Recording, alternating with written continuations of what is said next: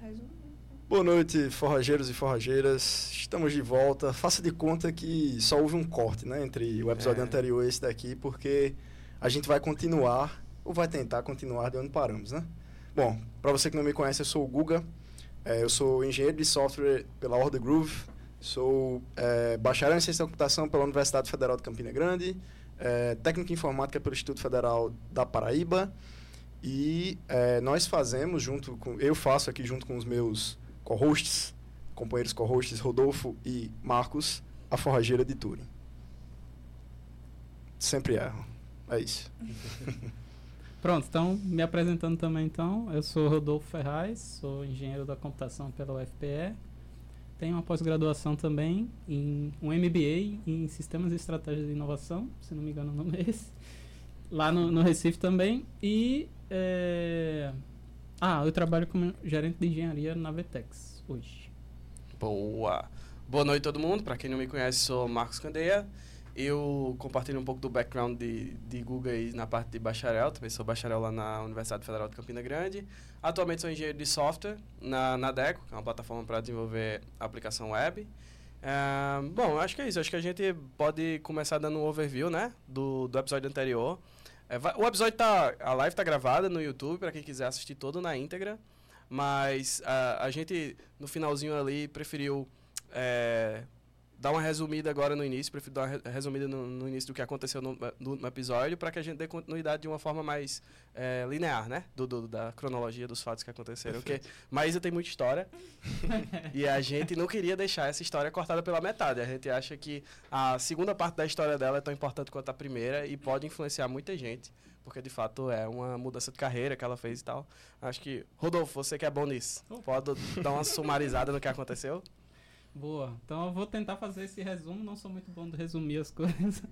Mas é, no último episódio, Maísa contou a carreira dela inteira, né? Tipo, a gente, igual qualquer outro episódio, a gente começa desde a escola da pessoa. E aí a gente notou que a primeira hora a gente conseguiu aprofundar bastante no, no começo, assim, da carreira dela. As dificuldades de estudar numa cidade longe de casa. É, a parte conseguir o primeiro trabalho, enfim. E aí, os últimas meia hora, como esse episódio a gente tava com a hora bem restrita, né? Aí acabou que naturalmente a gente correu um pouco no restante da carreira. E aí, pô, tinha muita coisa ainda pra gente abordar, né? Então, bom, então eh, o resumo do primeiro é a, a parte que ela chegou a morar lá em, em- ela morava em, ela é de Monteiro, né, natural de Monteiro, se mudou pra Campina Grande com 15 anos. Isso. Aí fez o IFPE lá. Então, IFPB. é, IFPB. Eu puxando para Pernambuco. Então ela fez o IFPB lá, na área de, de, de TI, é, manutenção de computadores. Isso. Isso. Aí estagiou na TIM, não foi? Foi. Tem muita história lá, então eu recomendo muito vocês assistirem. Eu participei ao vivo e eu assisti depois, para vocês verem como foi bom. E, bom, e agora eu acho que é a hora da gente meio que pegar Dar aquela meia hora é, e tentar descomprimir ela e aprofundar nas, nos momentos que a gente achar que, que é bom, né? É, eu acho que, como você bem falou, a gente aprofundou bastante nessa parte inicial, que fala dos desafios iniciais mesmo, de carreira, de decisão e tal, e a gente passou bem. É, eu acho que faz sentido a gente começar lá pelas suas experiências no Vetex Lab e tal, porque a gente sabe que você, em algum momento, decidiu sair dessa parte de desenvolvimento para uma parte de gerência. Aí acho que a gente pode até começar um pouquinho antes dessa decisão Uhum. E falar sobre os motivadores dessa decisão, talvez. Que o pessoal que está assistindo, talvez é, se identifique de- com esses motivadores do início e aí, sei lá, no começo da carreira você já pode decidir, ah, parece que eu tô querendo ir por esse caminho e não por esse.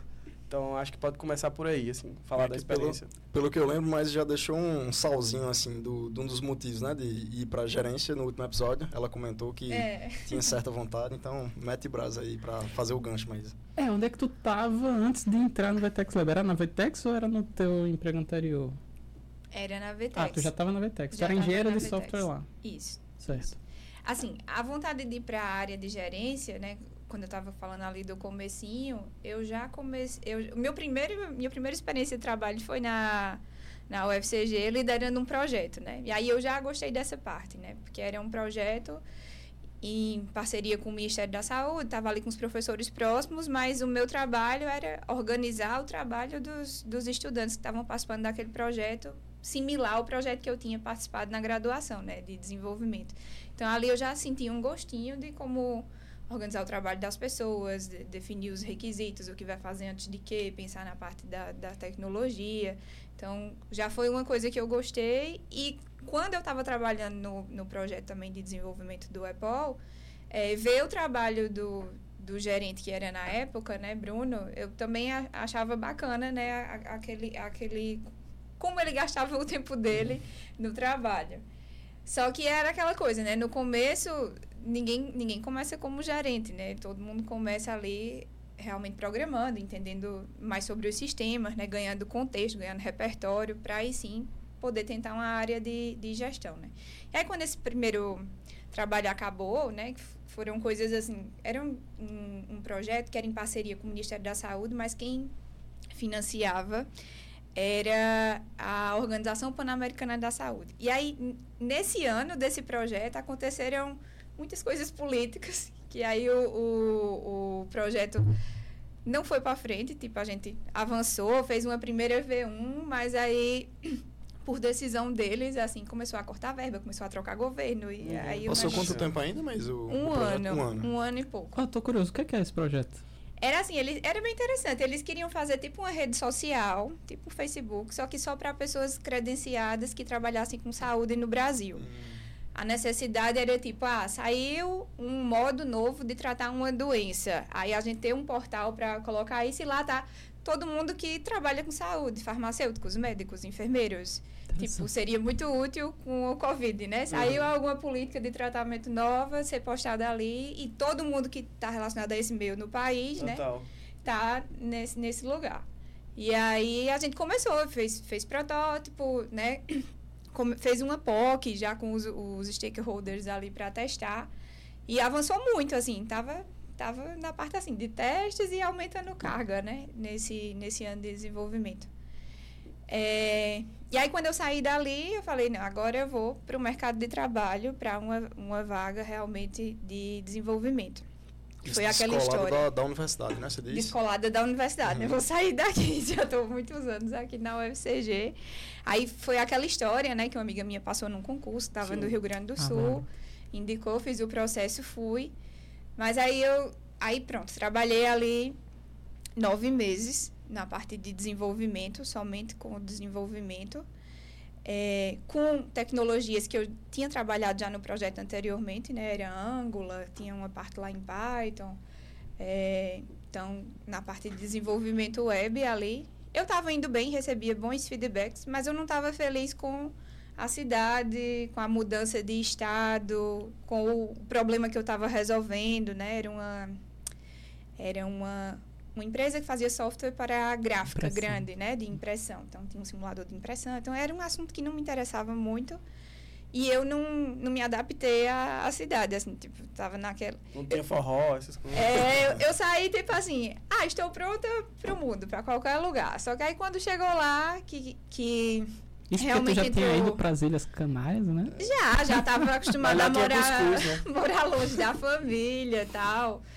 Só que a experiência de trabalho e o meu dia a dia, porque eu não vou conseguir construir uma vida de ser feliz aqui, né? Trabalho, trabalho é muito bom e consome oito horas do nosso dia, a gente tem que estar feliz com o que a gente está fazendo, né? Isso é muito importante, assim, senão você, você só está gastando horas ali em troca de um, de um salário.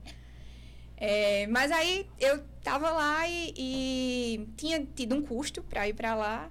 E aí eu falei, vou ficar aqui um ano, né, para compensar aqui os meus gastos e depois vou procurar alguma coisa em outro lugar, mais para cima, né? Mais para cima, sair do sul e para um lugar mais próximo do Mas Nordeste. isso com a perspectiva de sempre permanecer aqui no Brasil. Tu já estava aberta para pegar Não, o Não, nunca, nunca... Assim, eu, eu pensava em sair do Brasil quando eu estava na UFCG. Entendi. E aí, quando eu fui para o Ciências Sem Fronteiras, é, voltei com... Matou a não quero. como se diz. Matou à vontade, é. foi. É Passou à né? vontade. Né? Porque tem é. gente que usa esse argumento de que ah, a galera ia para fora no Ciências Sem Fronteiras vai querer voltar, não? É. não mas o exemplo vivo Tem que, muita gente que voltou assim, né? Ah, quero uhum. voltar. Lá é que é o lugar de viver viver. Mas eu fui o contrário. Eu acho que, até na minha bio aqui de ter botado nordestina raiz, eu sinto muita falta, assim, da, da cultura daqui, né?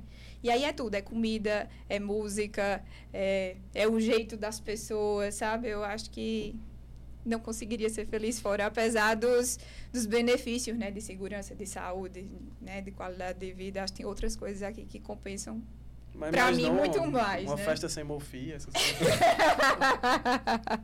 sem graça. é, é a questão da identificação, né, É, total. Mas é E a- aí tava lá, né, nesses nove meses de trabalho, apareceu no meu LinkedIn uma mensagem de Candeia e de Bruno marcando um papo dizendo que eles estavam para montar um time para João Pessoa e abrir a- o escritório da Vetex em João Pessoa, estavam montando o time e lembraram de mim perguntando se eu tinha interesse em fazer parte do processo. Vocês estavam há quanto tempo na Vetex nessa época?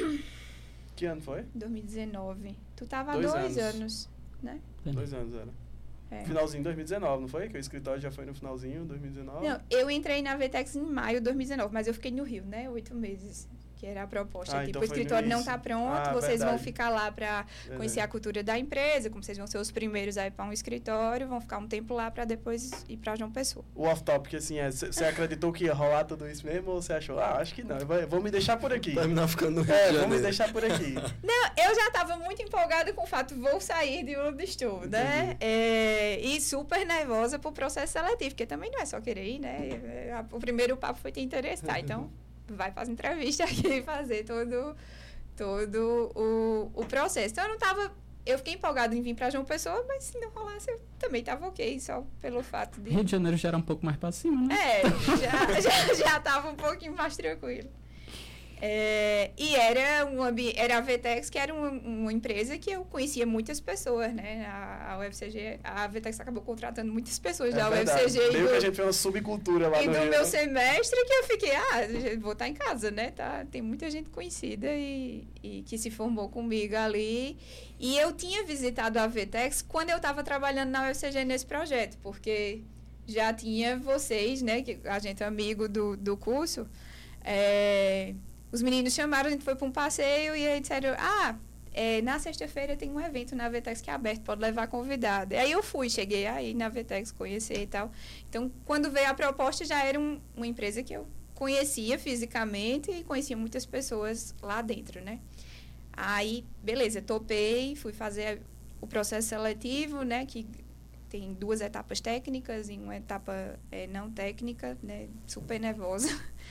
Mas aí passei. Quais são as etapas técnicas pra quem tem curiosidade assim, pra Boa. entrar numa empresa dessa? Boa. É, na Vetex, né, é diferente, né, todos os processos, né, tem empresa que manda processo para você fazer em casa e dar um prazo maior, mas na Vetex tem uma entrevista chamada Coding Challenge, que, né, que é um desafio de código, uma hora de entrevista em que você compartilha a sua tela, vão falar sobre um problema e você tenta resolver ali na hora com a pessoa, né? Então tem como se fosse um pair programming, né, mas sem ser total, porque você quem tá, você quem tem que fazer mais coisas, né, já que você está sendo avaliado.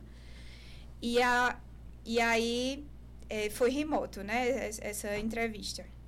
E aí depois a outra entrevista já foi um assistant design, que também é uma entrevista de uma hora com dois engenheiros da Vtex, mas no nível mais arquitetural, né, dá um problema mais alto nível e você vai discutir como resolveria é, a nível de arquitetura sem codar, né? No máximo ter um desenho, um diagrama, alguma coisa assim.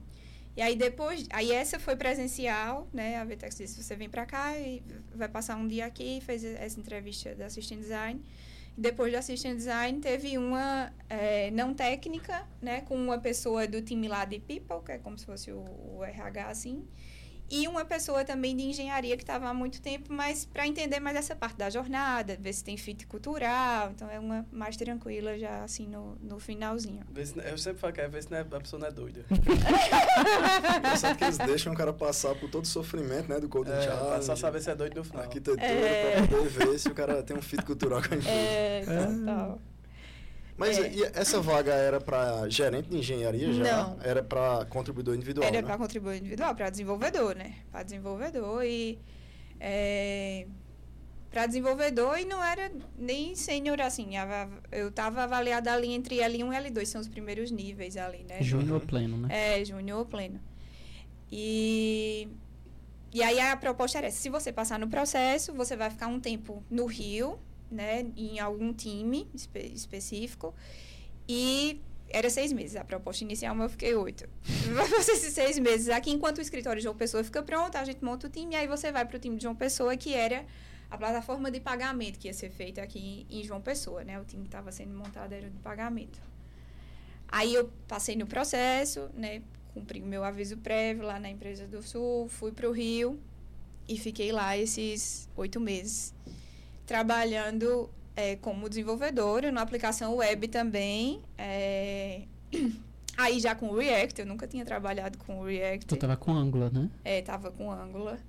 Aí já era com React, já tinha uma, um, um, ambiente de desenvolvimento próprio da Vtex, que é o Vtex IO, né, uma plataforma de desenvolvimento. E aí a app que eu fui trabalhar era disso.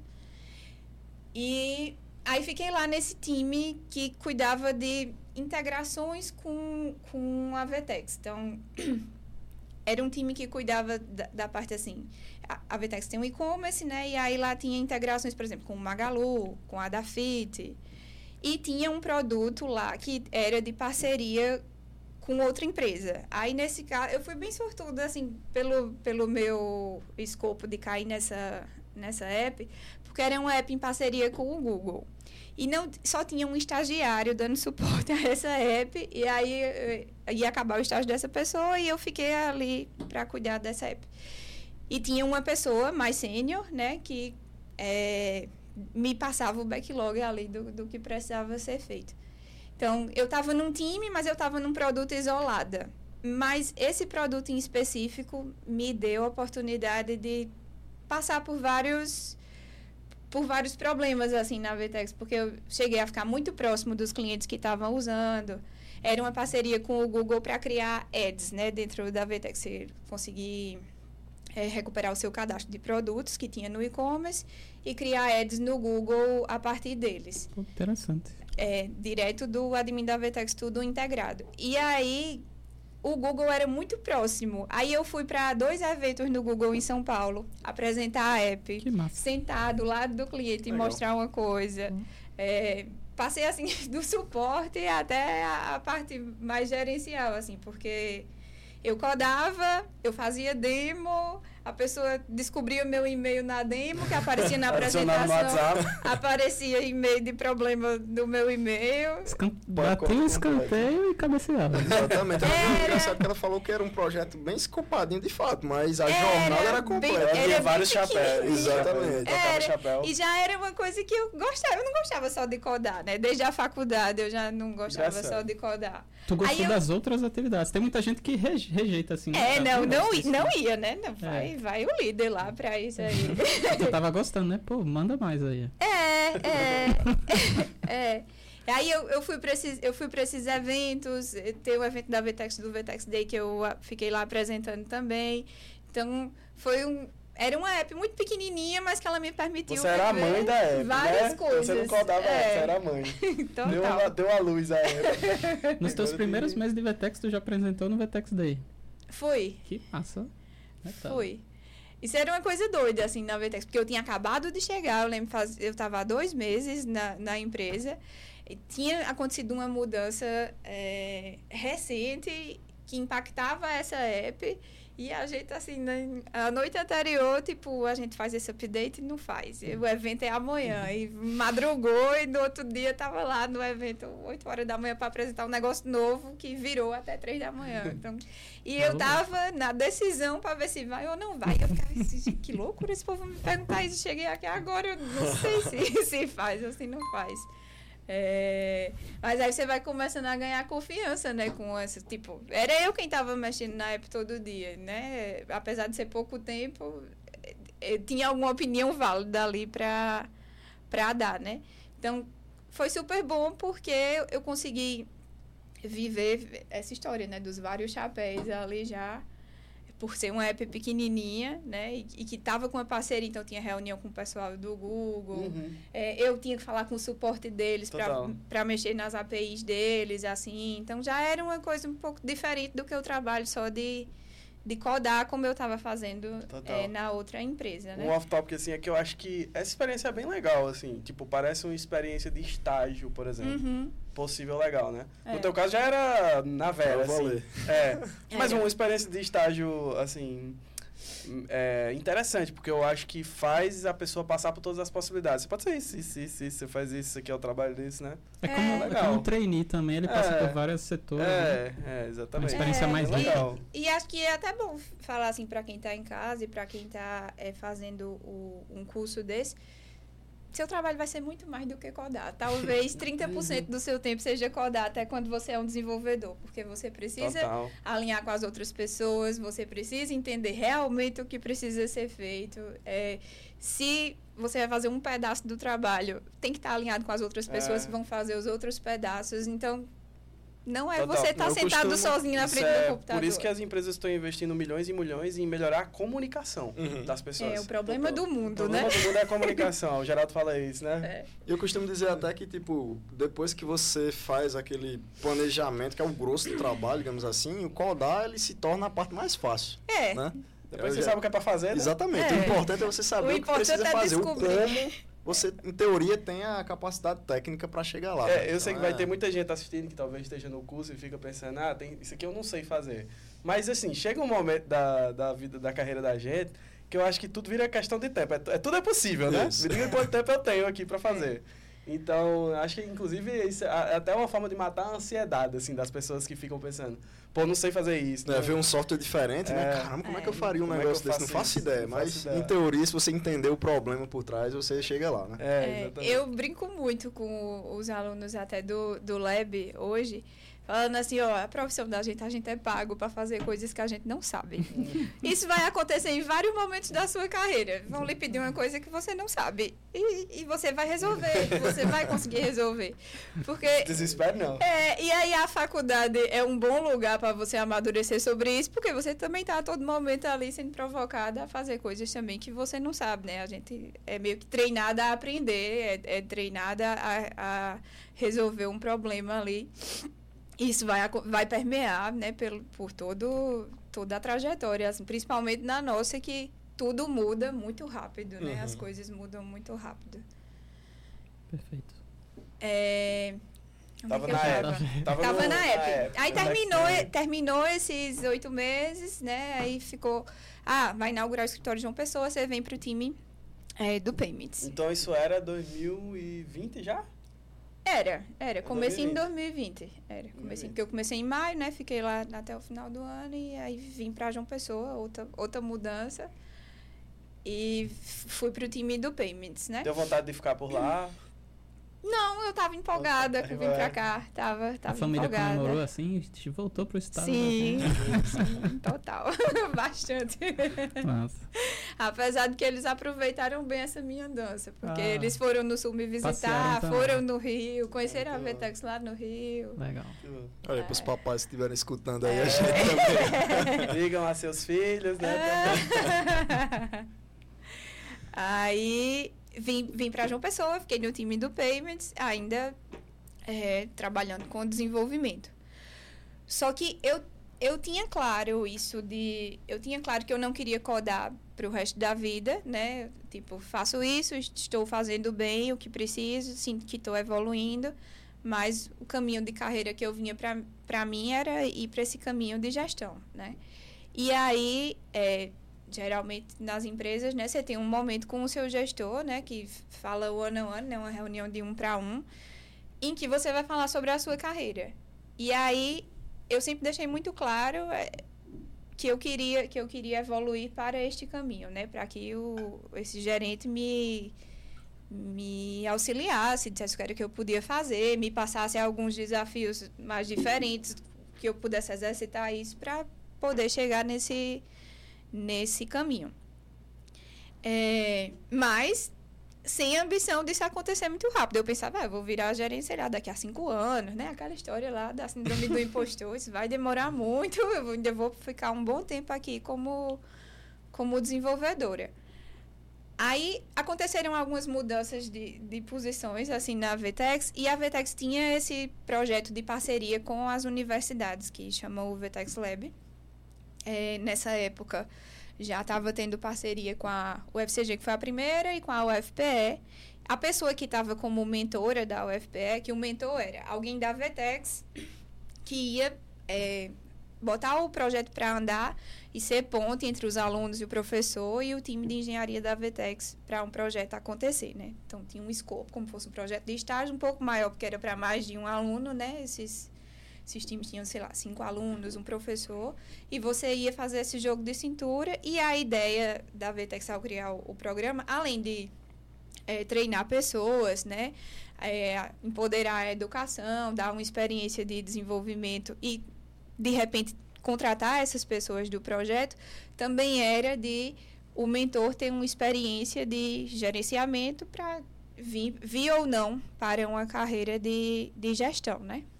E aí, quando isso aconteceu, isso é importante dizer, o meu gestor lembrou de mim, porque eu dizia sempre, né, que era um caminho que eu queria ir, aconteceu uma oportunidade, e aí ele, ele trouxe, né, ó, oh, a pessoa que está lá na UFPE vai precisar sair para outro lugar na empresa e surgiu esse espaço. Você quer? Eu queria, claro, né, já queria. É, seria full time nisso? Seria full time nisso. Na época, assim, a Vetex se divide em squads, né, que são os times, e na época tinha um time do Vetex Lab formado pelos mentores. Então tinha o mentor era um time, né? O mentor da UFCG, o mentor da UFPE, o mentor da UFC. Tinha o UFC também já no jogo. Tinha um mentor de design, tinha os mentores de, de engenharia. E tinha, e tinha um gerente só nosso também. Certo. O gerente e dois gerentes do projeto. Era, né? era. Porque nessa época tinha muita coisa ainda a se descobrir como uhum. esse projeto ia crescer para outras universidades, assim, a parte burocrática, né, para entender. Da... Esse, esse gerente de vocês era de engenharia ou não necessariamente? Era, ah, tá. era de engenharia. Certo. É, e aí eu aceitei essa, essa oportunidade, né? Fui com medo. fui, fui com medo. Isso como, lá de João Pessoa. Como sempre, é. E era, era para assumir o projeto da, Mas tem que morar lá? da UFPE. Não, aí já tinha falado isso. No, você não precisa morar lá, pode continuar aqui em João Pessoa. Você vai precisar de vez em quando ir lá para ter reunião ali com, com. Porque a pessoa que já estava como mentora lá também não morava lá. Ia, ia lá às vezes quando precisava, precisava fazer uhum. algum alinhamento e tal. Acabou que é, a pandemia veio e eu só fui lá muito tempo depois. Assim, é, ficou meio que remoto mesmo. E aí, nesse, aí assumi o projeto. Aí no projeto tinha coisas assim. Você participava do processo seletivo dos alunos, porque tinha que fazer uma seleção na, né, na universidade para esses alunos. Também era um trabalho parecido com o que já o, o, meu primeiro da UFCG, né, de montar escopo, criar as tarefas, definir quem faz o quê. Tinha essa experiência de ter o one on one com os alunos, né? Então, o one on one que eu tinha com o meu gestor, eu também fazia com os alunos para fazer gestão de carreira e tal. É, igualzinho a carreira de gerente de engenharia. Era, só que menos crítica, porque ah, os projetos que vão é, pro, pro lab são menos críticos, né? A gente chama que não são bombas relógio, porque a universidade trabalha num modus operandi diferente, né? Então, não são, não são projetos que tem cliente usando, é, não são projetos que tem um deadline para entregar muito rápido, né? Mas um, um projeto que tem, assim, tempo, né? Que seja, tenha um, um alto impacto, mas que tenha baixa criticidade, assim. Então, tem tempo para fazer as coisas, tem tempo para errar, né? Tem tempo para experimentar ali os processos. Então, era menos crítico, né? Mas eu via isso como uma responsabilidade enorme, porque tinha um monte, tinha ali seis alunos, né? É, Dependendo tinha disso. Tinha a responsabilidade de instruir os alunos, né? Tipo, fazer Sim. essa galera crescer e tal. E querendo ou não, eu também, como dentro da VTEX, eu queria entregar alguma coisa uhum. com o projeto, né? Porque, tipo, tava liderando ali, passou um ano e vocês fizeram o quê? Não, não tem nenhum entregável desse aqui, né? É... E aí tinha toda essa parte, né? De gerenciar os alunos e fazer com que o projeto acontecesse e, e ser ponte, né? Com o time de engenharia. Aí uma dúvida é... Dúvida como é que funcionam esses projetos, né? Tipo, tu já sabia o que é que a Vtex queria? Tipo, ou, ou o que ia ser feito era uma mistura do que a universidade... Pro, a, a, tipo, existe uma ideia a universidade ela diz, eu acho que dá para solucionar desse jeito, ou a VTEX que diz e a universidade executa? Ou se era você que ia atrás de uma problemática para trazer para a universidade que tivesse alinhada com a expectativa da VTEX? Acontece um pouco de, tu, de tudo, né? Quando eu assumi, já tinha um projeto rodando na UFPE.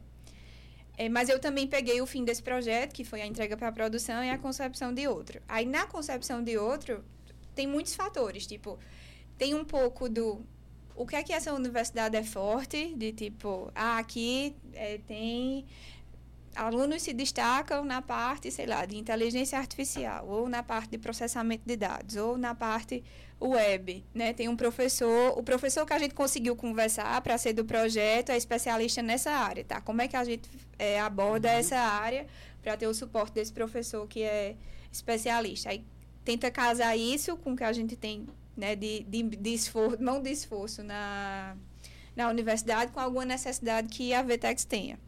Aí tem coisas mapeadas do lado da VTEX também. Ah, um dia a gente queria resolver isso, um dia queria resolver aquilo. Aí tenta-se dar match ali, né, com um pouco do escopo do professor e um pouco do escopo do que precisa ser feito na universidade.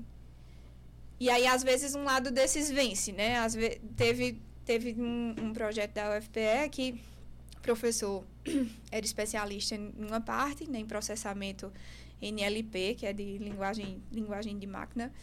E, e a gente tinha uma parte web. Só que a gente não estava explorando eh, toda essa formação do professor e tinha alunos que tinham interesse nessa parte de pesquisa. Aí criou um braço para ter uma parte do projeto de pesquisa com esse professor e dois alunos. É, aí, quando acaba um projeto, também tem uma análise tipo, ah, tem algo que poderia avançar desse projeto, então é meio que Depende, sabe? Depende do escopo da universidade, depende do professor que a gente consegue colocar no projeto e depende das necessidades da VTEX também, né? Do time ter banda para ter essa troca, para essa troca acontecer também, né? Porque o projeto não pode andar sozinho, senão ele se perde, ele vai para outro caminho quando volta, diz, ah, não era isso que a gente queria, né? A história lá dos requisitos, então tem que estar próximo para tipo, ah, a gente tá indo por aqui, beleza, é isso mesmo que a gente quer e e tem sinks assim com alguma uhum. recorrência, uhum. né, para garantir que tá indo para o caminho certo. E tu ficava fazendo essa ponte da Betex com os professores, Isso. né? Isso. E a parte burocrática, tu se envolvia em alguma coisa? Tipo, define... Pouco. Pouco, né? É, tinha uma pessoa para isto, né? Que era quem fazia os contratos com a universidade, envolvia muito esse gerente da gente na, na época. E aí é, a gente se envolvia pouco nessa parte. Meio que quando chegava já já estava resolvida e e assim cada universidade tem um processo diferente. é, cada universidade tem um processo diferente e tem suas próprias burocracias assim. Então tinha uma pessoa encarregada só, só para fazer isso. Ainda ainda existe hoje que é quem faz a renovação desses contratos, né? Ver como é que vai ser a parceria o que é que vai precisar dar para a universidade, porque tem, tem questão, tem a questão do dinheiro da bolsa, mas tem a questão de doação também, de computador, de, tem uma negociação aí também uhum, de como vai funcionar essa parceria, né? Aí tu citou só o UFPE, mas eu lembro que você também se envolveu com o da UFCG, não foi? Não, o da UFCG foi foi essa primeira essa primeira experiência profissional, né? Que era com esse ah, projeto do Ministério da Saúde. Aí... E não, depois teve... a UFC. Mas teve alguma coisa do Vetex Lab da UFCG ou não? Eu tô... Não. não. Nunca fiquei responsável pela, pela UFCG, não. não só, talvez seja um, aquele como é que é? Não sei o que do Mandela. Efeito Mandela, que eu também tinha a sensação tinha de. Sensação também. É. Mas eu tinha trabalhado. Também. Qual é o efeito Mandela?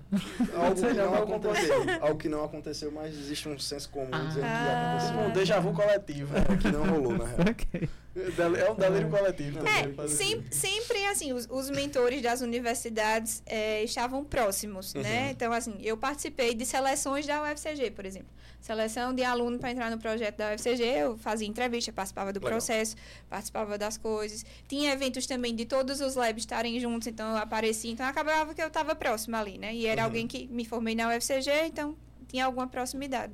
Mas eu nunca liderei um projeto da, da UFCG. Entendi. Mas e qual foi, assim, o maior desafio, assim, que tu enfrentou a, na primeira experiência como gerente, na, obviamente, no lab, qual foi a, a parada assim que tu olhou e disse, rapaz, esse negócio aqui talvez seja mais complicado do que eu achava, ou algo do tipo? Não, eu, eu tinha. Assim, tem uma, tem uma diferença quando você sai de IC para ser gestor de alguém, né? Até de um projeto, que é. Vo, você deixa de responder por suas ações, assim, né? Você não tem entregáveis, né? E seus, né? Que você fez sozinho, assim. É mais difícil de medir isso. Então, eu tinha muito medo, assim, das avaliações de performance, como era que eu ia ser avaliada agora. Porque antes, né, as avaliações eram em cima das minhas entregas. Então, eu me envolvi com tarefa XYZ, entreguei XYZ com tal qualidade, né? É, ou resolvi problema tal e tal, de, de As tal métricas forma. eram mais concretas. né? É, Era mais, As era mais, mais objetivas. mais objetivos. fácil medir se você estava indo bem ou não. E Uhum. ali eu, tipo, não sabia como era que eu ia ser avaliada Eu se sempre- estava indo bem ou não. Foi mal te interromper, pode continuar. Não, eu ia dizer dizer. que eu sempre falo que essa carreira de gerente, assim, ela é um pouco ingrata, porque é o tipo de carreira que, ou é o tipo de posição que quando tudo tá dando certo, ninguém sabe que, que é, tipo, ninguém elogia o gerente, mas se tudo estiver dando errado é o A gerente. culpa é do gerente. É, exatamente. Tem esse negócio. Então é um pouco assim, é meio ingrata a parada, porque É, é, o, é o mais fácil de se culpar, entendeu? é. E o gerente é bom se ele, se ele é, não fizer falta, né? Se ele É. tira férias e tudo funciona bem, todo mundo entrega trabalha tudo. pra ser demitido, Ele né? faz um ótimo trabalho, né? Pra ele ser inútil Trabalha pra mesmo. Trabalha é ser ótimo. demitido. É, é. Tipo, ele tá fazendo um bom trabalho se ele puder ser inútil no time. Se não precisar de alguém para orquestrar aquilo, quer dizer que anda só, a coisa gira o pessoal sozinha, né? depender dele, eita, você tá virando um gargalo aí. É, você não pode, não Então, pode ser Não pode isso, né? depender de você. Tal- Talvez a gente ainda vá chegar lá, mas assim, é pra galera que tá escutando a gente falar isso, existem meio que dois braços, né? Da, Uhum. do, do- do que é que um gerente faz no dia a dia, né? Porque existe desenvolvimento pessoal Isso, e existe a gestão mesmo daquilo que está sendo trabalhado né, no time. isso. Só para o pessoal não achar que não, o gerente é indispensável, se ele fizer o trabalho dele Não, assim, não é não, tem muito, muito trabalho, bem, viu, gente? Tem, tem muito Eu tenho uma trabalho. pergunta polêmica nesse aspecto também, que é assim, o quão técnico você acha que precisa ser para virar... Porque você falou assim, ah, eu, quando você falou no início, você falou, ah, eu pre- precisava virar engenheira primeiro, não dá para ser gerente diretamente. Mas assim, é, não é todas, todas as empresas, obviamente, mas eu vejo um movimento assim, em algum nível, Uhum. é, em, em empresas que não têm, por exemplo, tanto, patri- ou, tanto receita para poder contratar pessoas de alta qualidade, é, de alta qualidade no sentido de talvez muita experiência, Uhum. e acontece algum movimento de tipo pessoas que virem gerente, gerente direto, assim, sabe? Tipo, sem passar pela uma carreira ou uma, ou uma parte muito pequena, ou tem pouco conhecimento Sim, técnico. sim. Aí a minha pergunta, que é um pouco polêmica, eu acho que eh, as opiniões até são divergentes nesse aspecto, é o quanto você acha que da parte técnica te ajuda hoje como gerente, ou tu acha que não precisava, ou tipo, eh, sei lá, você pode, pode, uma resposta possível poderia, ah, foi bom só porque eu entendi como é que as coisas funcionam, mas não necessariamente a parte técnica e tal. Boa, boa pergunta.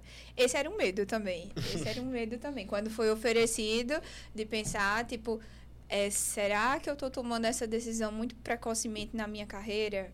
É, Eu, eu, não, eu tinha muitas inseguranças, né, já como IC. E aí eu pensava, como é que eu vou liderar é, pessoas com o conhecimento que eu tenho, né, com, com essa insegurança toda. É, não sei se eu estou pronta tecnicamente para isso. Só que na Vetex foi muito me dado um conforto de tipo o lab é para você exercitar isso, né? E, e se algo der errado, tem um time de engenharia ali que, que, tipo não é um caminho que você também vai e só vai, não tem Uhum. como você voltar, né? Tem, fala-se até muito sobre isso nas, na carreira pêndulo, né? Você ir um pouco para a área de gestão, depois você voltar para a área de desenvolvimento de software. Então, me tirou um pouco o peso das costas saber que isso não era definitivo e que não era um grande risco o, o projeto que eu que eu estava indo para para experimentar, né? E sempre naquela sensação do desconforto ali da mudança, né? Eu tinha muito esse esse esse receio. Só que com o passar do tempo, eu eu vi assim, é importante você ter a, a, a formação técnica ali.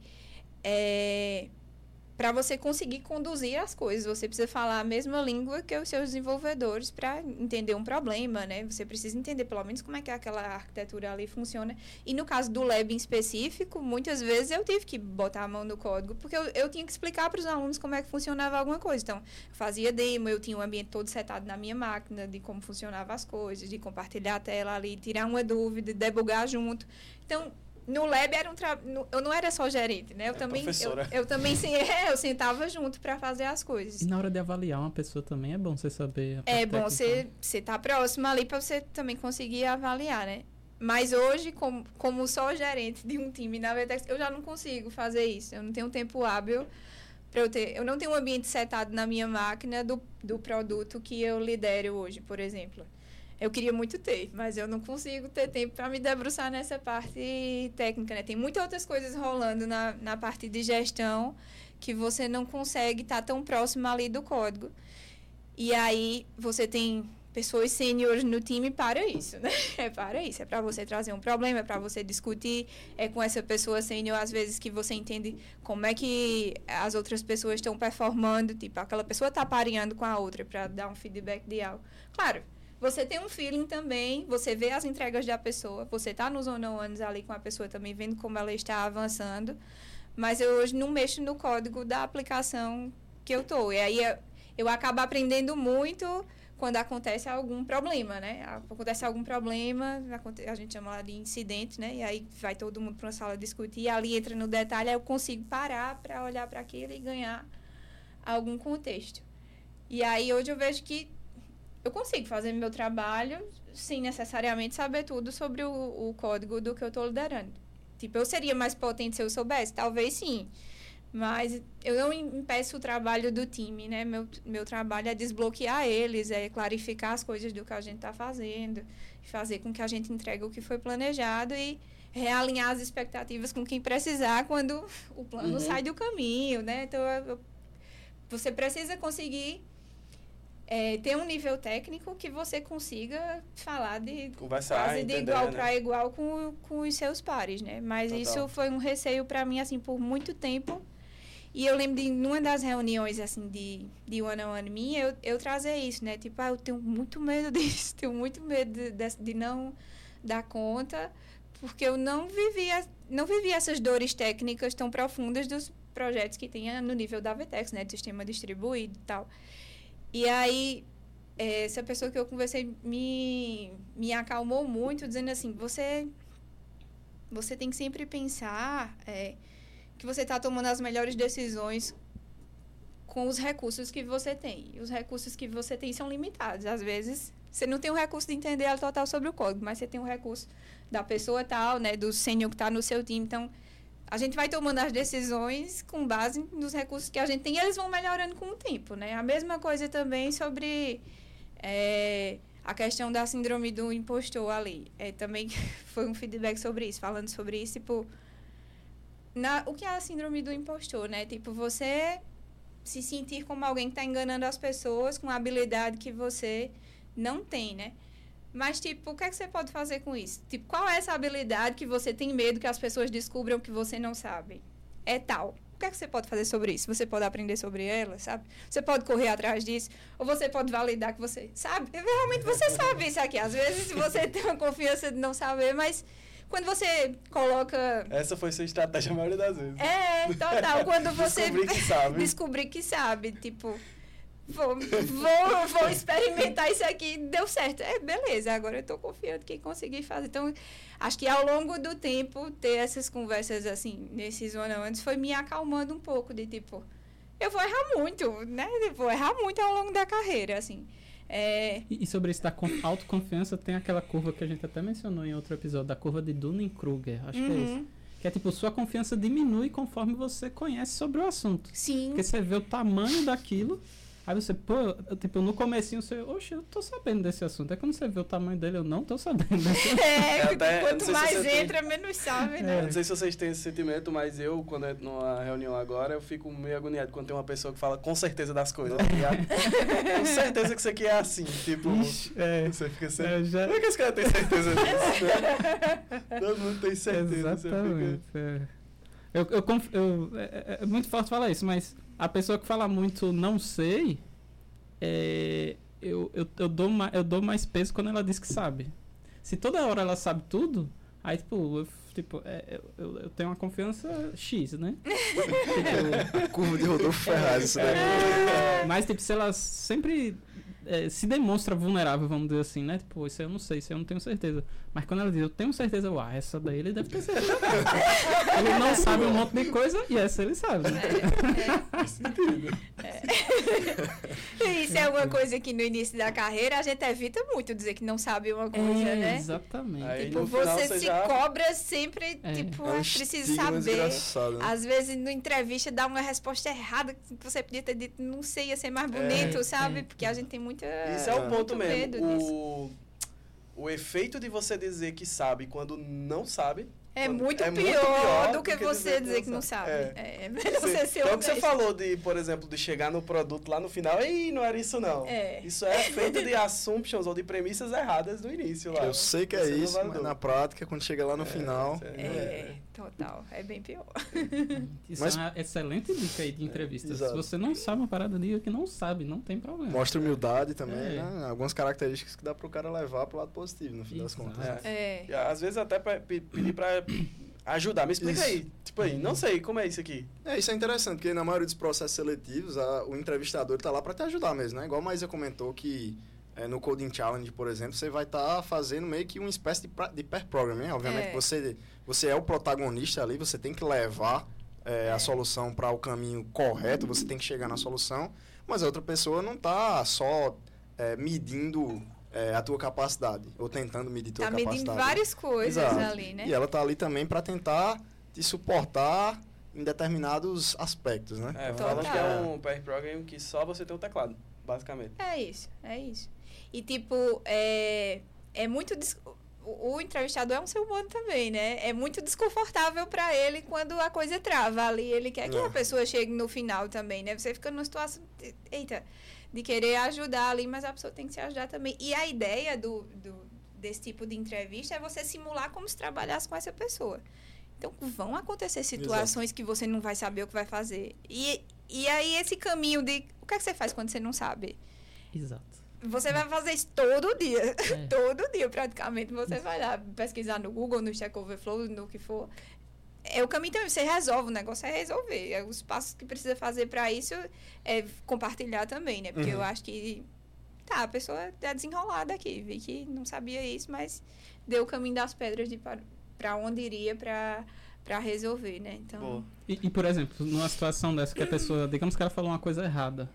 Aí se o entrevistador corrige, tipo, ele pode estar com a intenção de saber como é que você se porta nessa situação. Porque isso é uma coisa que acontece. Também, Se você também. ficar com raiva, Ver tipo, o ego, né, da é, pessoa. tipo, a pessoa, você ficar meio, ixi, a pessoa Por mais tá... brilhante que me- tenha é. sido na parte técnica, isso Exatamente. vai pesar muito. É, quem né? é que quer trabalhar com a pessoa que fica com raiva quando ela é corrigida, assim? Tipo, a, a vida é assim, você troca, aprende com os outros, né? A pessoa deveria ficar feliz de ter aprendido alguma coisa nova, né? Total. Mas enfim.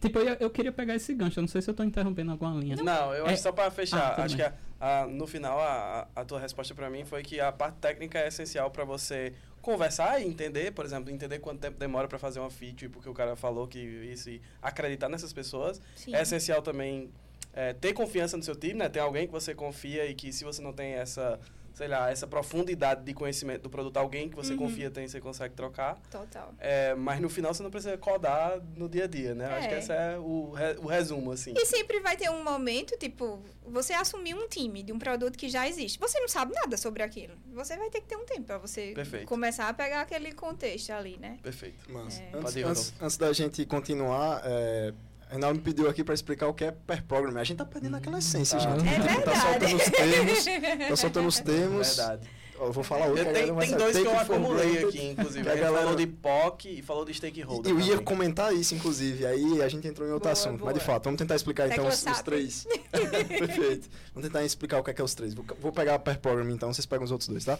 Pair programming, acho que se a gente for traduzir o termo, já dá para pegar o que é, que é, né? É uma programação em par, né? Então, vai existir um indivíduo, né, que sabe codar, e outro que não necessariamente sabe codar, mas que pode dar um pitaco ali na direção, ou que sabe codar também, e aí esses dois eles vão tentar contribuir em conjunto em prol de um objetivo em comum. Então, é, onde geralmente se chega nesse objetivo comum escrevendo código. Então, isso é um pair programming, tá?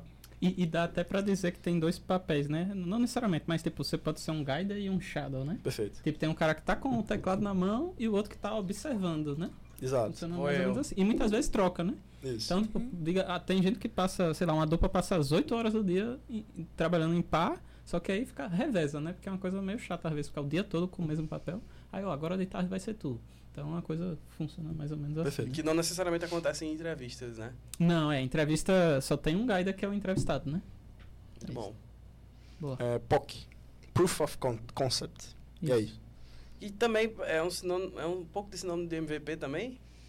Acho que deve ter alguma diferença, Ah, mas deve ter não vou saber diferença. explicar. É.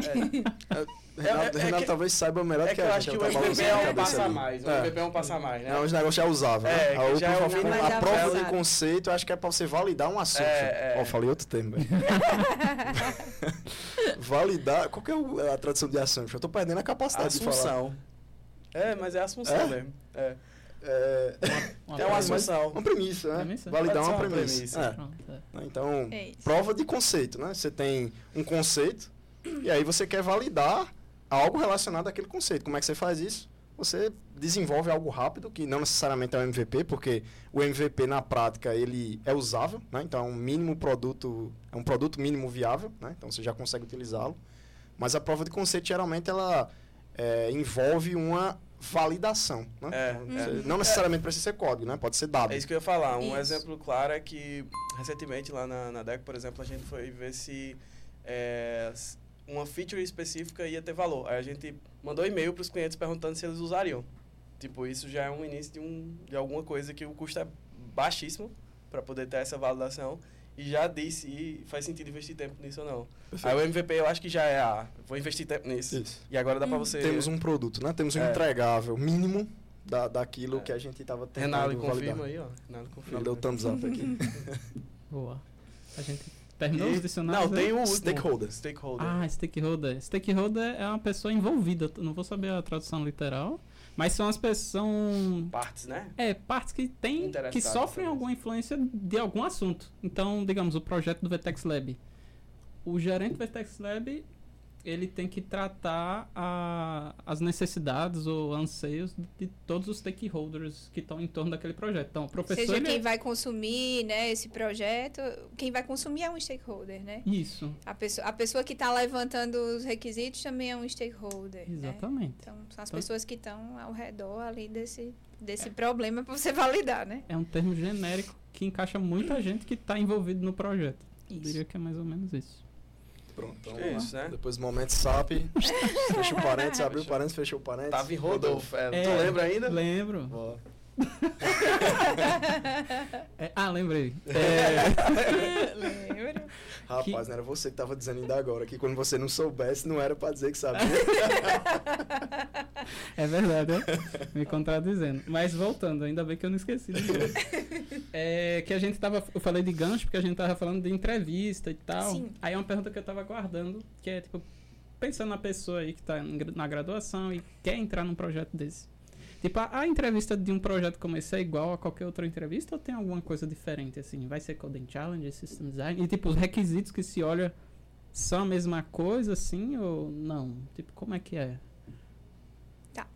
No projeto específico do Lab, tem uma etapazinha técnica bem mais simples, né? é, do que a, a da VTEX. Tem uma etapa técnica mais simples. E tem uma, uma entrevista mais longa sobre essa parte mais é, pessoal, né? Da pessoa. Sobre os anseios, o que, é que essa pessoa gosta, para ver se tem fit com o projeto que ela quer fazer, né? Às vezes, às vezes até essa pergunta técnica está dentro dessa outra conversa ali. É, para entender a jornada da pessoa acadêmica, para ver se tem fit com o projeto que vai ser feito. E tem outras coisas dentro da VTEX, tipo assim, ah, a gente quer. Geralmente esses projetos eh, visam muito pela diversidade, né? Então, tem um, tem um olhar diferente para os diferentes, né? Para mulheres, né? negros. Então, a gente olha ali para as minorias, dando uma chance a mais. E aí, a entrevista é muito nesse sentido, ver a jornada da pessoa acadêmica, o que é que ela quer, para ver se o projeto vai ajudar ela ou não, né? Porque às vezes a pessoa está com um outro caminho ali é, que não tem nada a ver com o escopo do assunto do projeto que vai ser desenvolvido. Essa etapa técnica que é mais simples é o quê? Às vezes é uma pergunta. conversa. É, é uma conversa. É uma Ah, tá. conversa. Entendi, tá bom. Mas já mudou o processo algumas vezes. Já foi codar um trechinho de código, já foi perguntar, tipo, complexidade de uma ordenação, alguma Uhum. coisa assim nesse sentido, né? E, e qual é o, assim, o período de- dessa galera, geralmente, assim, o perfil, assim, já é metade do curso? É, é Mais pra mais, cima. ou menos, mais ou menos já metade do curso para cima. Então, nem quem está muito no comecinho, porque não teve as bases ainda de programação, que a gente entende, né? Com, com o professor parceiro, qual é o semestre que a pessoa vai ter contato com, com programação, né? Que conseguiria participar de um projeto de desenvolvimento para o projeto não ter que ensinar a pessoa a programar. né? Ela tem que Uhum. saber pelo menos o básico ali para ela avançar. E aí a universidade meio que diz, ó, a partir do quinto, a partir do quarto, essa pessoa já conseguiria, já estava com a base de programação meio feita para conseguir entrar num projeto. Aí, sabendo disso, a gente limita, né? Processo seletivo de tal período. Aí, frente. não sei se você pode dizer aqui, mas eu acho que um- uma coisa que o pessoal de casa se interessa é no valor da bolsa. Posso, Ah, é? posso. é mil reais, eu acho. Acho que tem dificuldade, tem faculdades diferentes que tem valores diferentes também, mas é uma base mais ou menos, mais ou menos essa. Então, pronto, pessoal. Você, a partir do quarto período, já tem uma oportunidade muito boa de ganhar uma bolsa de mil reais. Não. E a quantas horas? 20 horas. 20 horas semanais. semanais. É. Isso foi uma das coisas, inclusive, que me deixou muito tempo em comparação. Os valores da A minha também, né? É, a minha também. é tipo, tá no terceiro período já ganhando uma bolsa, assim, acaba que é, compensa, né? Um É, lado da verdade. dor é compensado ali com, Verdade. com tanta iniciativa. E tem bolsas muito maiores nas universidades, né? Uhum. Muito maiores nas E universidades. não só a necessidade do cara trabalhar só com desenvolvimento, né? Existem, existe uma gama aí absurda. Talvez as outras tenham menos incentivo, né? É, essa, Trabalhar com esse, e valor mais. também que eu botei ele também depende. Tipo, eu, eu nem sei de todas, né? Hoje tem quatro parcerias. E aí é feito um estudo antes na universidade para ver o nível da concorrência, né? Porque Uhum. tem universidades que são muito.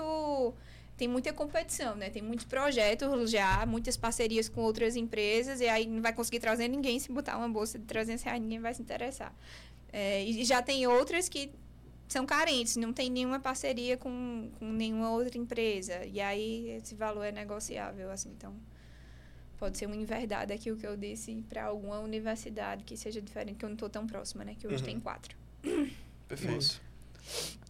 Eu, eu, eu tenho perguntas já voltando para a área de gestão, assim. É, Eu tenho, eu tenho uma. Tem também? eu- Tem, assim, tem uma parte, você ainda não chegou na parte de ir pra gestão na Vetex ainda, né? É, é, tem E aí isso. vocês querem Isso tem a ver esperar? com a minha pergunta, Vocês inclusive, querem- tá ligado? Então Mas vai. tal- talvez seja melhor a gente começar a falar de como é que foi a transição mesmo aí. Isso, É, né? é. Que aí Aí a eu faço a pergunta no final. É. Boa. É, também, foi uma, também foi uma dança das cadeiras. Já estava há um ano e pouco é, nesse projeto da UFPE. Teve uma, uma reorg na Vetex de algumas posições também. E estava num. Estava tendo uma conversa sobre os mentores, né? Que são pessoas formadas em engenharia, estão muito isolados de engenharia. Porque a gente estava 40 horas full time dedicado ao projeto do Lab. Tinha trocas, claro, com o time interno para ver o que ia ser feito, mas a gente estava muito fora de, de, de todas as outras dinâmicas que aconteciam para a engenharia, né? De planejamento, de quarto, os produtos para onde estão indo, a sinergia que tem ali de engenharia, a gente estava um pouco à parte. E aí, pensando em, em deixar a carreira desses mentores mais próxima, né, de engenharia, para eles voltarem, para ter essa troca e alguém quando voltasse para a CAM vir, mais contextualizado, né, de para onde a Vetex estava caminhando. É, foi reduzido o tempo de o tempo com o lab para metade desse tempo no começo assim, e o resto do tempo a pessoa ia ficar dedicada a um time de engenharia da Vetex, fazendo as tarefas normais que as outras pessoas do time ali estavam fazendo. Então, teve pessoas que voltaram para ser sim no time, continuou como mentor do lab na outra parte do tempo, e teve gente que foi para para a cadeira de EM, já que foi o meu caso, né? O projeto que eu estava na na UFPE não tinha um time de engenharia diretamente conectado. E aí, dada a mudança e que eu não estava diretamente conectada a um time de engenharia, será vamos mudar e colocar para um em que está associado a um time de engenharia para poder dividir esse, esse tempo. E nesse meio tempo também de tantas mudanças, o, o mentor da, da UFC tinha saído da empresa, que era um projeto conectado a um time de engenharia, que é esse que cuida da- dessa parte de lojas físicas, que é o que eu trabalho hoje.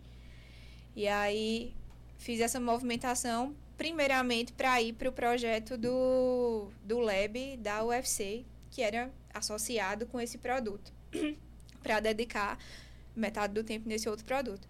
Só que eu já vim tendo essas conversas sobre querer ir para a área de gestão. E esse time estava muito precarizado de gestão, porque estava com uma pessoa para muitos, muitos desenvolvedores.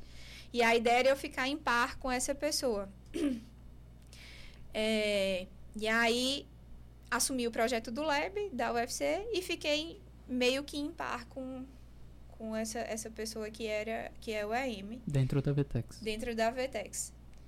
Só que muito rapidamente, depois de um mês que eu também cheguei para para o projeto da UFC, que eu não tinha, eu tinha zero contexto do que era, né? Então fui contextualizar o produto para poder guiar os, os alunos, também ser um bordada nesse time técnico. E aí, com um mês e pouco, é, surgiu a oportunidade de assumir um time. Ia ter que ter uma quebra ali dos times. É, também outra reorg é, é da Vtex. E aí foi me oferecido assumir um time é, nesse momento, assim, tava há dois meses ali mais ou menos com o uhum. projeto do Lab da UFC. Aí eu já estava mais corajosa, eu acho, e falei, vambora, né? Ia estar tá com esse outro AM próximo, esse time que eu ia assumir estava próximo do contexto do projeto que estava o, o Lab. Só que é, muitas coisas aconteceram nesse meio tempo que eu assumi, né? A pessoa que estava com o foi sair de licença paternidade. Tinha acontecido demissões nesse time quando eu, quando eu entrei. Eu peguei junção de dois... Tava um cenário muito complexo, assim. Porque o time que eu peguei foi uma junção de dois times que saiu gente, e aí ficou pouca gente. E aí união de contexto e saída de pessoas. Então foi um desafio bem grande pelo momento que eu peguei na bomba, né? é um produto crítico lá, né? Não tá no serviço core da Vetex, né, de e-commerce, assim. Mas sim, tem, tem clientes grandes usando, né, tá muito mais crítico do que o escopo que eu tava só com, com o Lab. Uhum. Mas eu acho que o ponto mais, assim, de desafio nesse começo foi o momento que, a, que tava esse time que eu fui pegar, né, porque tinha tido muitas mudanças, assim, e aí tava todo mundo meio abalado, né, com saída de gente, mudança de gente, e chegou outra pessoa nova. Eu, tava, eu não tinha contexto do produto completo também, né? Porque estava chegando também no time. É, também teve a situação, esse time não tinha nenhuma mulher, aí chegou três de uma vez, tipo, chegou eu e mais duas. Então foram muitas mudanças é, de uma vez ali, mas eu continuo nesse, nesse time até hoje, como, como AM. E aí meio que se repetiu um pouco já ações que eu tinha no dia a dia com o Lab, só que com uma criticidade um pouco maior, né? Isso foi quando? Faz um ano e meio, mais ou menos. Um ano e meio, mais ou menos. E aí eu fiquei, fiquei com as duas coisas. continuo, continuo gerenciando esse projeto do Lab da UFC e continuo gerenciando o time interno, né? Fazendo essa, essa ponte. Mas tu não tem mais uh, aquele sentimento de que, rapaz, será que eu dou conta não, né? Depois de, de uma situação complicada dessa. É, foi, foi complexo. Qual é o próximo passo? Foi complexo. Qual é a próxima ansiedade? É. não, eu, eu, eu acho que eu não estou na posição, assim, de conforto total. Porque aparecem desafios todos os dias. Todos os dias aparecem coisas que eu não sei. E na situação, assim, de gestor, além do ponto dos pontos técnicos que aparece que você não sabe, tem as situações interpessoais ali do time uhum. que você está gerenciando, né? Então, tem muita coisa que eu não sei ainda. Tem muita coisa de gestão que eu ainda... É um ano e meio, gente. Não, não dá para dizer que dominei ali tudo. Inclu... Tem muitos desafios ainda que... É, tanto, a, tanto a empresa está caminhando, quanto eu também, de não ter contexto, né? De, acho que ainda troco troco muito com outros EMs, assim, para aprender. E não... Tô bem no comecinho, tô bem no comecinho ainda da carreira de gestão. Acho que ainda eu... tá na ansiedade atual, né? É, total. Tô tentando, tô tentando dominar aqui todos os perrengues que eu preciso resolver ainda. Massa, massa. Boa. O que eu ia, o que eu ia perguntar mais era, era no sentido, assim, tu comentou que em teoria o modus operandi era semelhante, né, ao que você fazia, o que você faz no lab e o que você faz na Vetex, no time de engenharia de fato. Mas eu, eu queria entrar na nuance mesmo, assim, o que é que, o que, é que muda de fato pra, a, entre a gerência do pessoal do lab, de estudantes de graduação, e de, de engenheiros de software mesmo, né? Profissionais já que trabalham com aquilo. O que é que, uhum. que, é que uhum. tem de diferente? Tu precisa trabalhar com a carreira também do pessoal é, da graduação, é, em que nível isso acontece, é, de fato, qual que é a diferença né, entre Uhum. a gerência que tu exerce em um e no outro? Uhum, boa. É, no lab, tem, como eu disse, né, tem muito menos criticidade às coisas.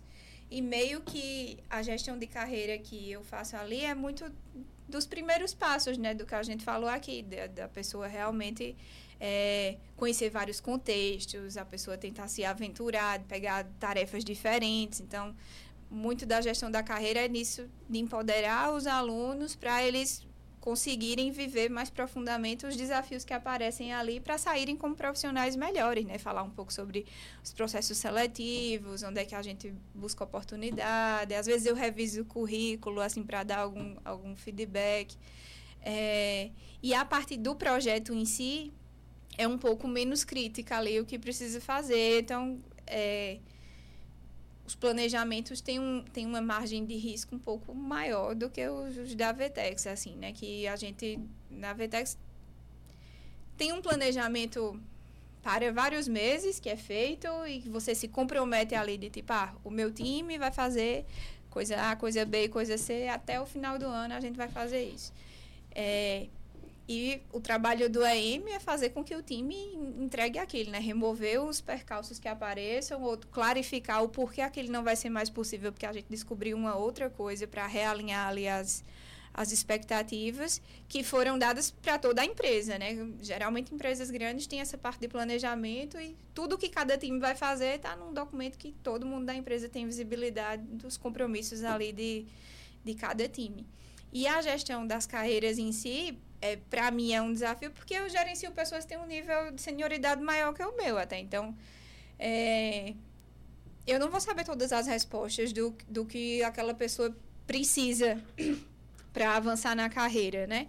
E aí no que se baseia, tipo, eu, eu preciso estar atenta a todos os níveis, a documentação de todos os níveis de carreira para conseguir ajudar aquela pessoa a tipo, identificar quais são os gargalos dela. Algumas coisas eu sei, mas outras eu tenho que sentar junto da pessoa, outras eu tenho que levar para outro time pedir ajuda. Me clarifica o que é esse ponto para voltar e discutir, para eu conseguir ajudar essa pessoa a avançar na carreira.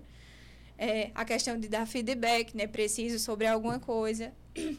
E também é, gerenciar as expectativas com cada pessoa, né? Como é que você vai dizer que uma pessoa foi bem ou foi mal se você nunca setou com uma pessoa uma expectativa de entrega de alguma coisa, né? Se você nunca deu um feedback sobre algo.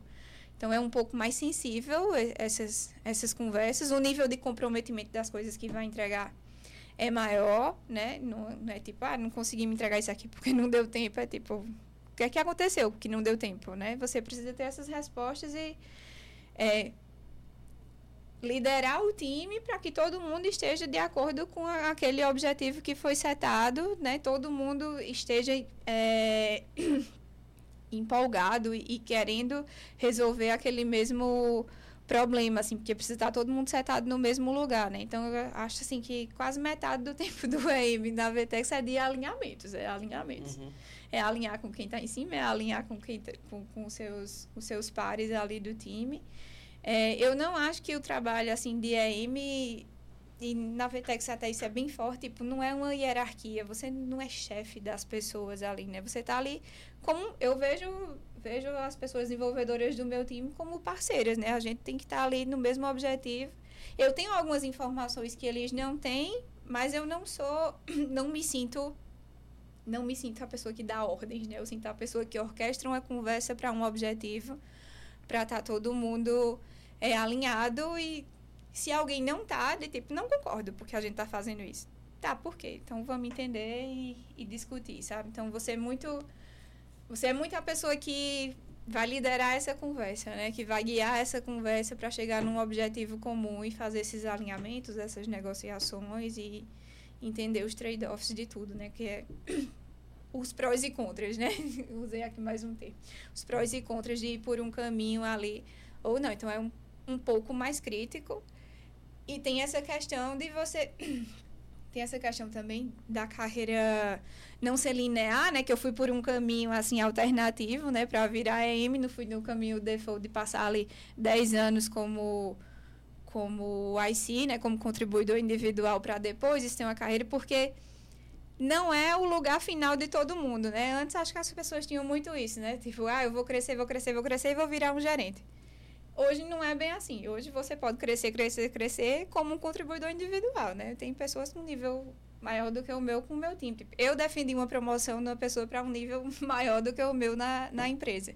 Não, não necessariamente eu preciso ser mais técnica que essa pessoa para defender uma promoção de outra, né? Porque o que eu fiz foi organizar tudo que essa pessoa entregou, sincar com o que a Vtex espera desse nível de entrega, né? Para mostrar, tipo, fulano fez isso, isso e isso, que está conectado com esse nível de entrega que vocês estão esperando. Dado isso, né? Você é quem organiza essa parte toda e defende, né? Tem esse trabalho também de ser meio advogado para convencer ali as pessoas e é, fazer com que as pessoas sejam é, remuneradas, né? Sejam reconhecidas pelo, pelo, pelas entregas ali que estão fazendo.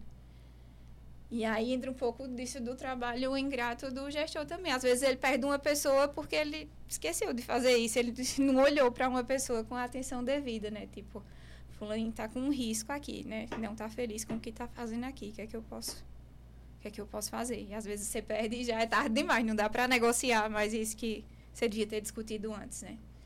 Por isso que eu falo que é muito desafiador, não estou confortável nesse papel. Tem muitas situações novas, assim, que você se depara a primeira vez um ano depois e... É. Tem essa questão de que eu vejo muito e que é um skill que eu acho que é difícil dominar, que é é o gerente é um pouco um esponja das coisas assim, ele tem que escolher um filtro, para falar a verdade, do que vai chegar no time ou não, né? Sim.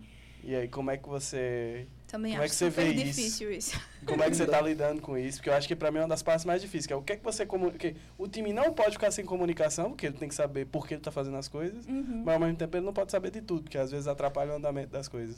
É. Tirar Como é certa que você- ansiedade, né? Tem que É. blindar o time. O pessoal É, gosta de usar muito esse. É. esse termo também. Virar o bode expiatório. Né? É. Ela leva a pancada e deixa o pessoal trabalhar de boa sem ele saber o que é que tá É, pegando tá. fogo. Talvez minha pergunta seja, essa é a parte mais difícil, você acha, ou você acha que tem outra parte que não? Não, essa não é essa é de boa. Que é, que é a parte mais difícil para você de, de, de ser gerente? Tem, tem um pouco disso, é, mas eu, assim, eu sou uma pessoa muito transparente, né? Eu só não vou trazer algo se realmente não puder trazer, mas eu não gosto de surpreender o time. Então, se tem algo que eu possa antecipar, eu antecipo. Por mais que ah, o clima vai ficar meio ruim essa semana, mas é melhor do que vir a bomba depois, sabe? Então, informações que eu consigo antecipar e já tratar ali para estar tá, tá falando sempre, eu eu priorizo ter essas conversas logo para não ter surpresas e ser muito pior de, de lidar, né? É, mas eu acho que é, o que eu acho mais difícil é essa parte realmente do da parte de você dar esse esse feedback de carreira, assim, dar um feedback negativo é muito difícil. Acompanhar esse feedback negativo, se a pessoa está progredindo ou não, é muito difícil. Avaliar negativamente. a Às pessoa. vezes tem uma coisa tipo. é, tem algo que a empresa espera de alguém, mas não está tão claro. E aí nem sempre eu sei clarificar aquilo para todos os níveis, é subjetivo.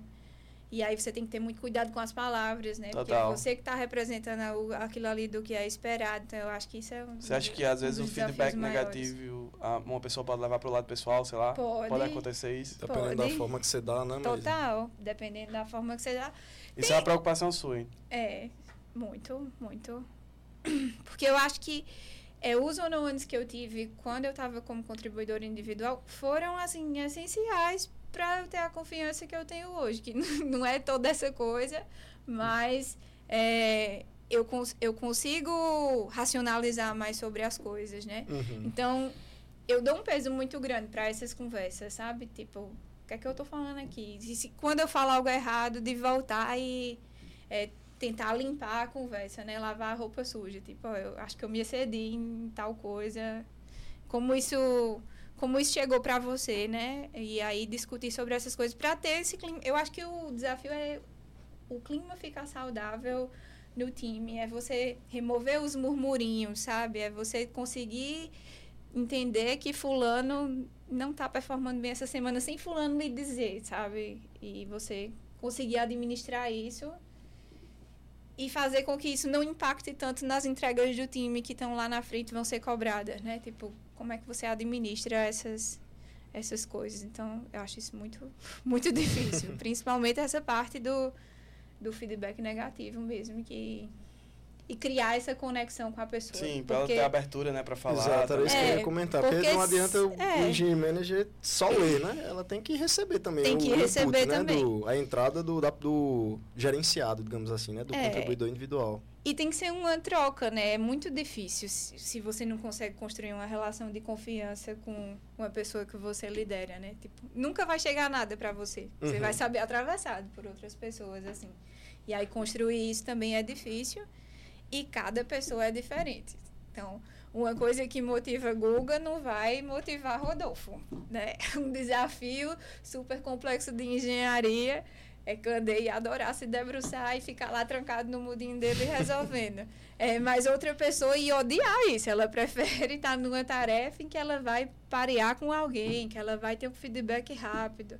Então, entender essas nuances, sabe, do quem vai fazer o quê. Como eu vou conseguir desenvolver fulano, dado esse escopo que eu tenho. Então, Total.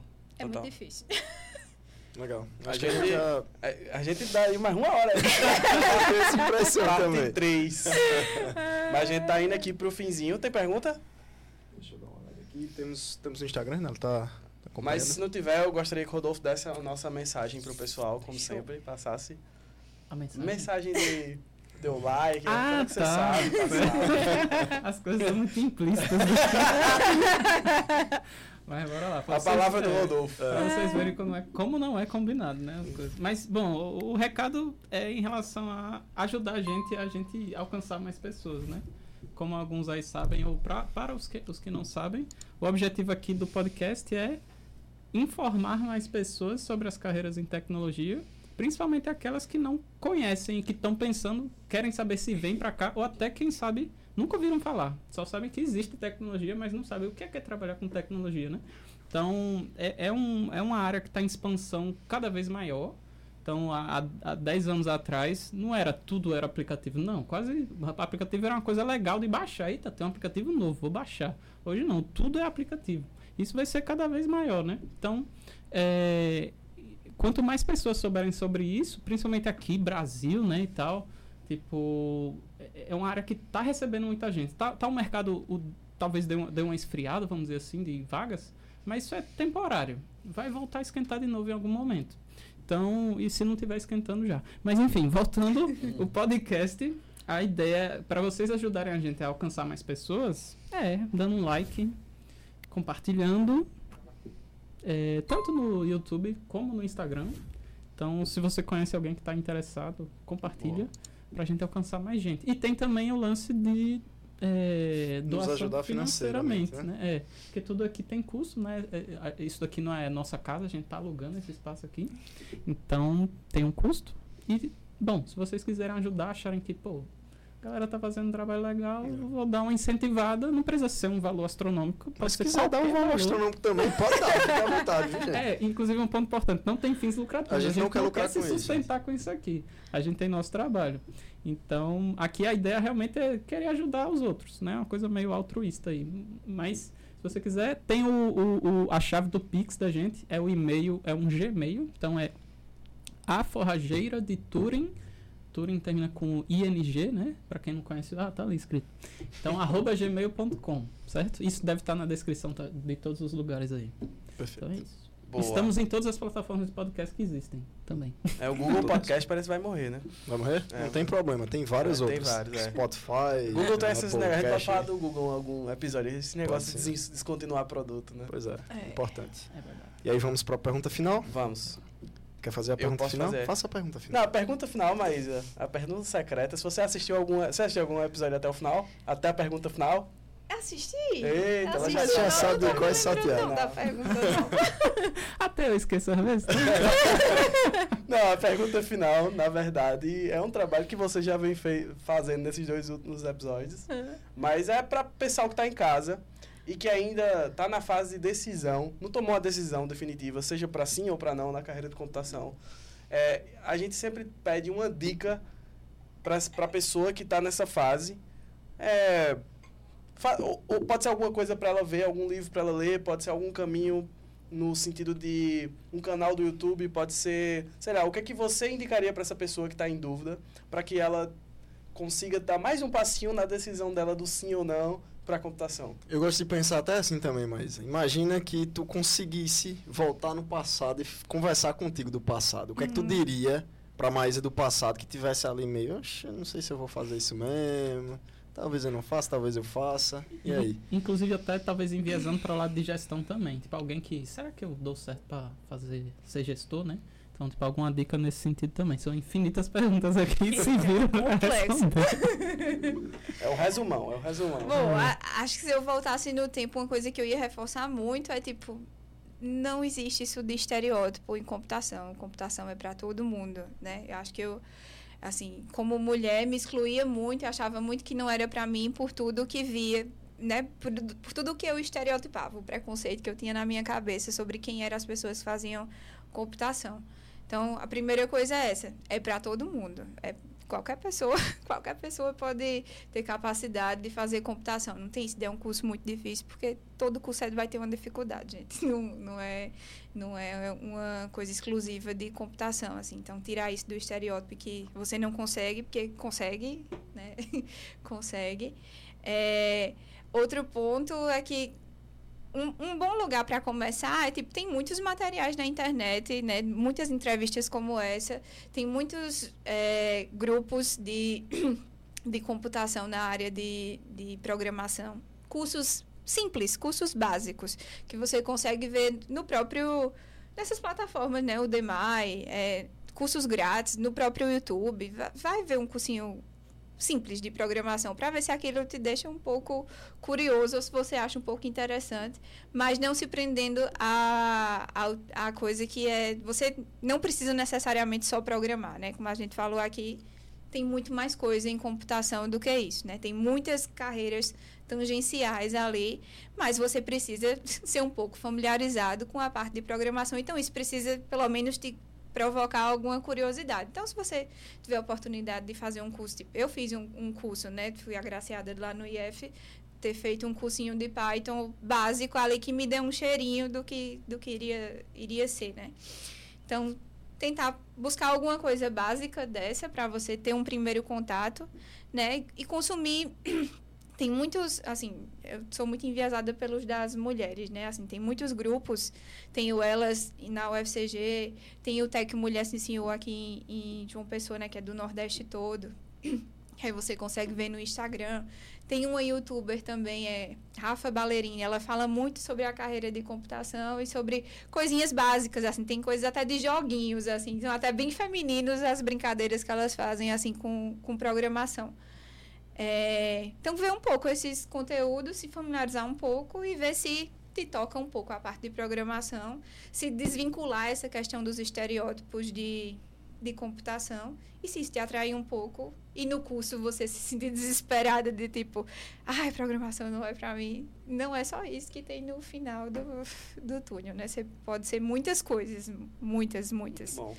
É, trabalhar com dados, trabalhar com programação, trabalhar nessa parte de gestão, trabalhar como um PO, né? Tem empresas que têm essa parte do, das metodologias muito bem setadas e tem é, posições é, para que essa dinâmica dos times de desenvolvimento aconteça. E aí tem muitos cargos nessa brincadeira de metodologias ali que você vai fazer só com que um processo aconteça melhor. Então, não é só codar, né? E não, e não tem essa ideia do estereótipo do programador com capuz na cabeça. Muito bom. Mas, bom, mas é, agradecer a gente só tem agradecer. Segunda vez, né? Pois é, agradecer duplamente, duplamente. Né? pela é, disponibilidade de ter trazido também. esse depoimento incrível aqui pra gente. Sua história é realmente fantástica, viu? Um, um detalhe é que depois que, se, que a gente fez o episódio aqui, no, no episódio, duas pessoas falaram comigo e falaram, oh, eu achei o episódio de Maís, achei tão ah, legal ela contando. Se você quiser me convidar, pode me convidar. Ah, que pessoas. legal. Não Muito só bom. isso, mas eu escuto de duas meninas também, elas dizendo que eu tenho um perfil muito parecido no sentido de não achar que eu consigo, só que eu não sou, não tenho essa capacidade que Maísa tem de dar a cara a tapa, de tentar. Então, uhum. Então elas vendo o teu depoimento, talvez mudem, né? Que bom, que bom, fico feliz, uhum. fico muito Olha feliz. Aí, muito bom. Assim, bom. sempre que eu posso e que sou convidada assim para algum papo, no ano passado eu participei de uma semana acadêmica do do curso de Caicó na UFRN. E aí foi muito bom também, né? Eu acho que eu lembro quando eu estava na faculdade que eu queria ver esses exemplos assim. Então, tá Muito nesse bom. lugar de ajudar alguém. Agradeço a vocês pela oportunidade. Valeu. Obrigado a todo mundo que está assistindo a gente, que terminou até agora, ficou até agora assistindo. Lembre-se do like, como o Rodolfo sempre diz, e até o próximo episódio. Valeu, gente. Valeu, Boa noite, até a próxima.